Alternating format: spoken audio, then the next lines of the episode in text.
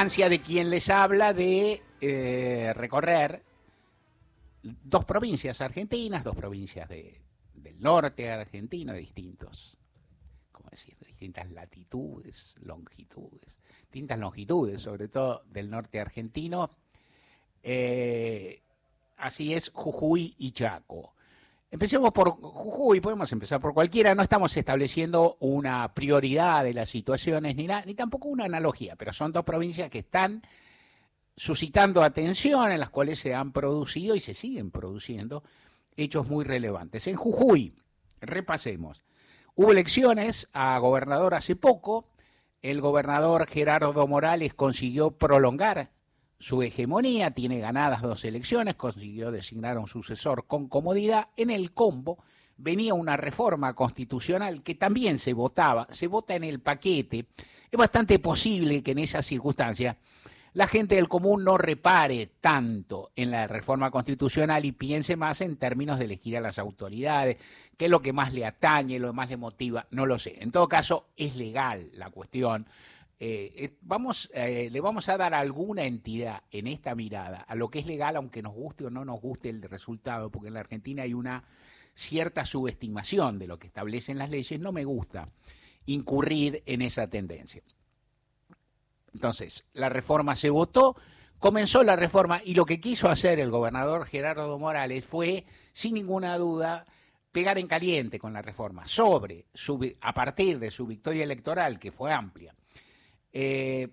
conseguir que se votara una reforma constitucional que contenía ampliación de facultades del Ejecutivo, restricción de elecciones intermedias en su provincia. Las provincias, por supuesto, no pueden decidir nada sobre las elecciones nacionales, pero en las elecciones provinciales se puede decir que no haya elecciones intermedias y una serie de cláusulas respecto a la protesta social muy restrictivas y respecto de la propiedad de tierras y los derechos de comunidades también muy restrictivas. O sea, una ley de eh, en la que se acentúa, una constitución, perdón, en la que se acentúa el poder del gobierno, del gobierno provincial y se establece una especie de, eh, no digo indemnidad absoluta, pero una, una suerte de carta blanca o de, o de franquicia muy amplia para el castigo de la protesta social. Para Gerardo Morales lo sabemos, no es ninguna novedad, porque la continuidad de Gerardo Morales, que ahora se prorroga, que consiguió romper la primacía del peronismo en una provincia que, respondía al PJ de hacía muchísimos años, fue encarcelar a Milagro Sala antes de que Milagro Sala tuviera condena y, llegado el caso, que tuviera juicio o proceso. Milagro Sala no estaba procesada cuando ya fue detenida. Morales no construyó, sería falso decir que construyó toda su legitimidad sobre ese hecho. Habrá construido sobre otros factores también, sin ninguna duda, pero está claro que el hecho de ponerse fuerte frente a una líder social, local, que por cierto consiguió muchísimos avances y muchísimas realizaciones para un sector social sumergido de la provincia, pero que a la vez motiva reacciones, broncas, celos, estigmatización de otros sectores y tal vez inclusive tenga rechazo por algún tipo de conducta, le, sin duda le valió a Gerardo Morales. En, ese sentido, y entonces Morales golpea en caliente y pensando en una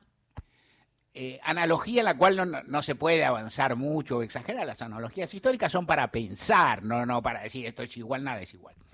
uno piensa, pero uno recuerda, porque la historia argentina es muy rica en, antecedentes, lo que quiso hacer Macri con la reforma judicial. O sea, recordemos, Macri gana elecciones en 2000, gana elecciones en 2015 presidenciales, gana elecciones medio término en 2017 y ahí decide avanzar sobre los derechos laborales y jubilatorios de los trabajadores y busca sacar la reforma eh, jubilatoria y de hecho lo consigue. Y de hecho lo consigue, pero lo consigue a costa de una gigantesca movilización social que le mueve el piso. O sea, lo que él, no lo que él produce ahí es no, ya despertar, porque había habido mucha, mucha protesta, pero consolidar un núcleo de protesta en su contra. La impresión que tiene uno a la distancia en un fenómeno que se está desplegando y que da para más, es que a Morales está pasando algo similar. No hago proyecciones, no hago cálculos, no digo que va a perder, no digo nada, digo esto. ¿Por qué? Porque la reacción que se produjo ante la combinación de la reforma constitucional, que la aprueba entre gallos y medianoche, inclusive adelanta la votación, no tenía mucha necesidad, entre comillas, de hacerlo porque contaba con los votos necesarios en la constituyente porque tiene mayoría y contaba con el apoyo de buena parte del peronismo local que vergonzosamente lo está apoyando en ese aspecto. Entonces Morales saca la aprobación que no y se encuentra con protestas sociales que se van desplegando, que comienzan con protestas docentes, docentes que están muy mal retribuidos, muy injustamente tratados y demás, y que en la medida que la, que la reforma afecta también a pueblos originarios, a comunidades, se va produciendo una protesta masiva en rutas y en eh, terreno urbano de la provincia de Jujuy muy alta y se desata una represión muy fuerte y muy brutal que todavía se está desplegando y de la cual ya hay personas heridas gravemente, algunas menos, hubo detenciones a troche y moche, algunas personas, incluyendo incluyendo mujeres, incluyendo periodistas, inclusive personas muy jóvenes de edad, por ahí algún menor, en fin, una represión muy feroz que se vio bastante, que se dejó ver bastante y que está ahí. ¿Qué es lo que dice uno en primera mirada? La represión es feroz y cuestionable. El planteo de Morales, la bravata de Morales le está, lo está, está, la está duplicando, está doblando la apuesta, Horacio Rodríguez Larreta lo acompaña el jefe de gobierno, que es su aliado político en la elección nacional, donde curiosamente los dos son palomas. ¿no? Es decir, la paloma manda a la policía local y dispara bala de goma. Bueno, ¿qué le vas a hacer? ¿Qué harán los halcones? Bueno, ya uno mejor no imaginar. Eh, Rodríguez Larreta lo apoya, dice eh, Gerardo siempre luchó contra las mafias. Los que están en las rutas no son mafias, los que están en las rutas son personas del común, son ciudadanos, son comunidades jujeñas, son gente inclusive que si uno empieza a hacer un trazado histórico, no me quiero apurar, no ha sido tan enérgica en la protesta social contra Morales, incluso en el propio momento en que apresaron a Milagro y en los años ulteriores. O sea, el nivel de la protesta cuanti quali, la cantidad de gente que hay, lo que nos cuentan, la composición social, que es basta, y el coraje que están mostrando en afrontando a la policía local, al frío atroz que hace allá, a en, buen, en parte, sobre todo los primeros días, a la falta inclusive de divulgación. Es tremendo. Y uno tiene la impresión que Morales se ha, perdón por la expresión, comprado un nivel de protesta social policlasista con participación de las comunidades que son de pueblos originarios, que tienen su tiempo y su cadencia, pero que cuando salen, salen. ¿No? O sea, que por ahí no tienen la gimnasia de los propios sindicatos docentes que ahí también están unidos en la lucha, pero que tienen otra dinámica, otra cuestión. Te estoy diciendo todas aproximaciones. Esto no es un seminario sobre la situación, ni es, como diría Martín Rodríguez, la propuesta de un marco teórico. Es una primera mirada sobre todo lo que está ocurriendo y la impresión que uno tiene es que hay quien dice Morales está haciendo, entiendo el argumento, Morales está haciendo la pista de prueba para lo que quiere hacer Juntos por el Cambio si gobierna la nación. Yo creo que Morales tiene un grado de autonomía local importante, lo hizo, por ejemplo, en 2016. No sé si es automático, pero en todo, caso, si las palomas son esto, hay que pensar lo que son los halcones, y si las palomas tienen las reacciones que tienen los halcones, también tendrán que empezar a pensar qué hacen. Hay que ver el día de mañana si llegan a ganar lo nacional. Corto acá, punto y aparte, voy, sigo con mi editorial, pero voy a Chaco. Ideas, miradas y voces para comprender la realidad. Gente de a pie,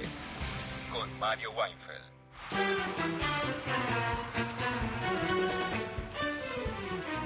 Sigo con, con el Chaco. Ayer hubo elecciones, en la, elecciones primarias en la provincia, en la provincia de Chaco, una provincia en la cual Jorge Capitanich va por su quinto mandato. Capitanich llegó a revertir una, una tendencia muy fuerte a favor, una tendencia bipartidista en la provincia, pero una presencia fuerte del radicalismo, tanto en la, en la provincia como en la ciudad de Resistencia, a la cual Capitanich, un ratito que se tomó, una, una licencia que se tomó en la gobernación, llegó a ser también intendente y desplazando a los radicales. Paso en la provincia,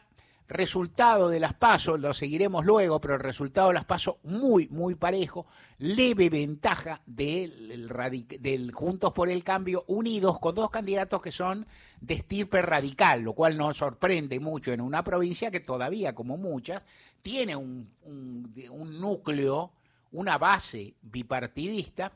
los, los dos candidatos que disputaron la, eh, para llegar a la gobernación, uno está vinculado a, Ángel Rosas, un ex gobernador de la provincia, una figura muy popular en su momento, que está un poco, está activo, pero está un poco retirado de las ligas mayores, en parte por cuestiones personales y de salud, una figura muy, muy relevante y muy vistosa. El otro por ahí de Ayala, salieron muy, muy parejos y los dos candidatos junto por el cambio superaron en la suma a la suma de los eh, candidatos del PJ, digamos así, o los candidatos peronistas, que eh, iban con Capitanich. Capitanich fue, eh, con el sistema de las pasos parecido al nacional, Capitanich fue el que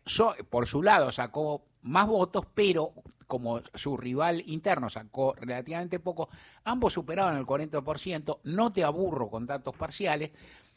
y las elecciones eh, generales que se disputarán en septiembre, para cual hay, hay tiempo, tienen un sistema de balotage o de doble vuelta o de mayoría parecido al nacional. O sea, para ganar necesitas el 45% más uno o el 40% si le sacas 10. Con los números que hay parecería, si estos números se repetían, casi casi seguro que alguno ganaría con el 45% en elección reñida. Se van a conservar kilos En ese contexto se produce un, un episodio atroz que casi es dolorosamente casi clavado, que es un femicidio, la desaparición de Cecilia, que es la esposa de César Sena, el hijo a la vez de un dirigente social eh, muy importante de la provincia de Merenciano Sena, sospecha sobre Merenciano Sena, sobre Claudia Acuña, su segunda esposa y la mamá de César, el cuerpo de la chica, esto lo conoces, no de la mujer, dicho con todo respeto, no aparece, eso genera una cantidad de especulaciones muy tremebundas, muy terribles, y uno ante las cuales y una cantidad de discusiones políticas que también, digamos, se mezclan en el baile. Primero, ante el hecho de un femicidio es poco lo que se debe matizar o señalar, porque y sobre todo cuando no está, están detenidos todos los sospechosos, o buena parte de los sospechosos, en particular la familia Sena, o sea,